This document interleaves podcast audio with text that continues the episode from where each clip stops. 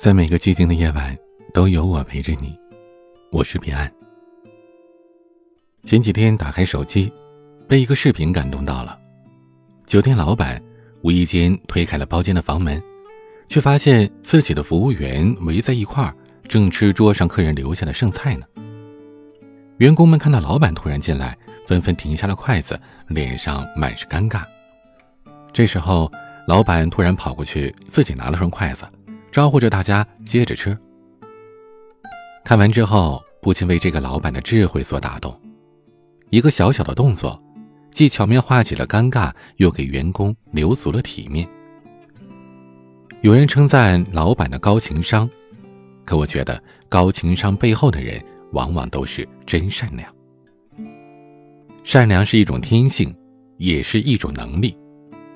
真正的善良是行善。而不扯起善良的旗帜，是积德不需别人看见，善意旷如清流，是风光霁月，暗室不欺。作家瓦莱里说：“这世界上没有什么比善意更为伤人的。善良需要方法，有时候不加遮掩的善良也会灼伤别人。”有一幅摄影作品叫《牵手》，曾经引发了广泛争议。两个小女孩站在一块写有“手拉手助学”的黑板前，受捐助的小女孩低着头看着地面，而捐赠的小女孩则抬着头往上看。两个人虽然牵着手，但是左侧的小女孩只是勉强地伸出了一只手指。在摄影师的镜头下，左侧那个受捐助的小女孩脸上写满了难堪。孟子曰：“恻隐之心，人皆有之。”然而，真正的善良是从心底把自己和受助者安置在同一个高度上，而不是站在更高的位置，对受捐助者进行施舍式救助。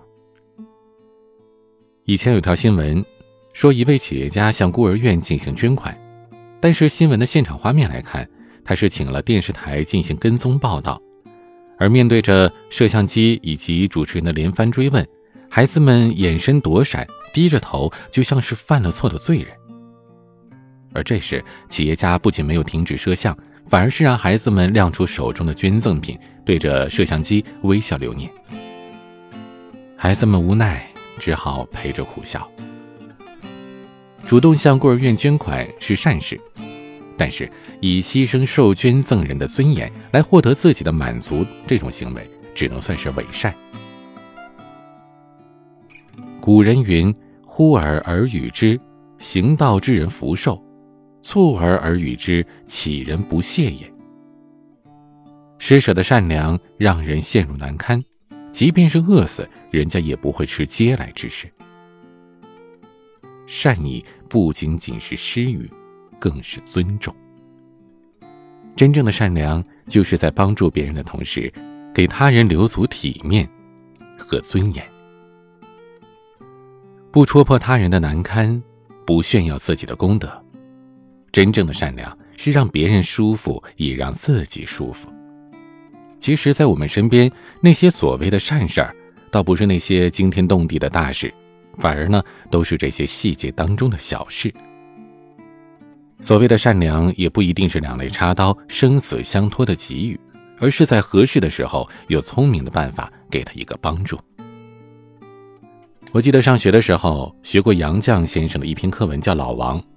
老王是一个三轮车夫，有一个哥哥去世了，还有两个侄儿，自己呢没什么出息，和一辆破旧的三轮车相依为命，除此之外就没有什么亲人了。在相处的过程当中，杨绛夫妇却发现老王身上有着老实厚道这样的品质，所以一直暗暗接济他。因为老王有一只眼睛看不见。很多乘客都不愿意坐他的车，怕他看不清路撞到了什么。而为了帮助他维持日常的收入，杨绛夫妇每天都会照顾他的生意。为了让他多挣点钱，他们主动招揽老王帮他们送兵。这种润物细无声的善意也赢得了老王的友谊，以至于老王在去世的前两天已经病得说不出话了。还拖着病恹恹的身体，带了上好的香油和多的数不清的鸡蛋，去拜访杨绛夫妇。善行无辙迹，真正做善事、行止高洁的人，做好事的时候完全不着痕迹，如春风拂面，暖阳在身，虽不见风过，但沁人心脾；虽阳光不刺眼，但足够温暖。积德无需人见，行善自有天知。你的善良就是你最好的福报。古话说：“人为善，福虽未至，祸已远离。”行善之人如春园之草，不见其长，日有所增。万千世界无惊无奇，所见必有因果，所遇必有渊源。看到别人陷入窘境，拉他一把，为他留一份薄面，为大家留一份体面，这何尝不是人生的一种修为呢？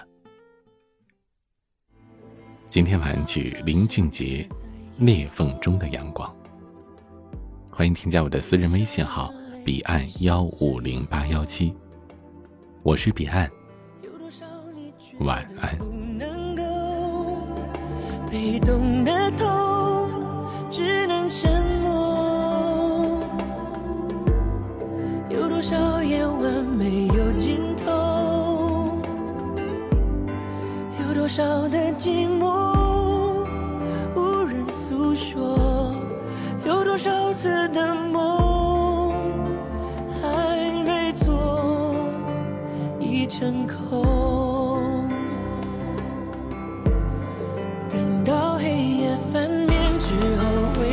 新的白昼，等到海啸退去之后，只是潮起潮落，别到最后你才发觉，心里头的野兽还没。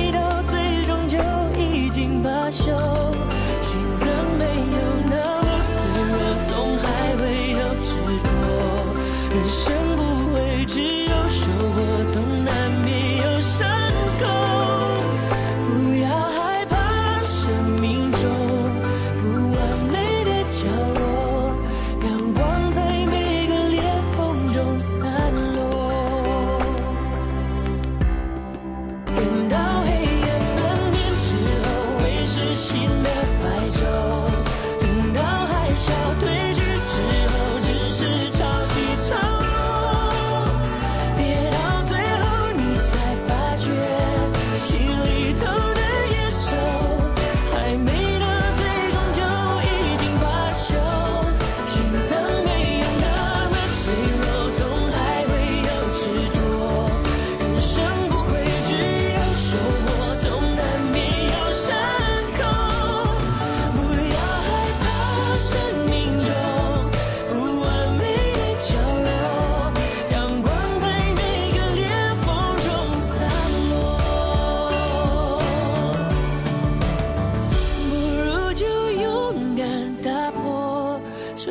心中的裂缝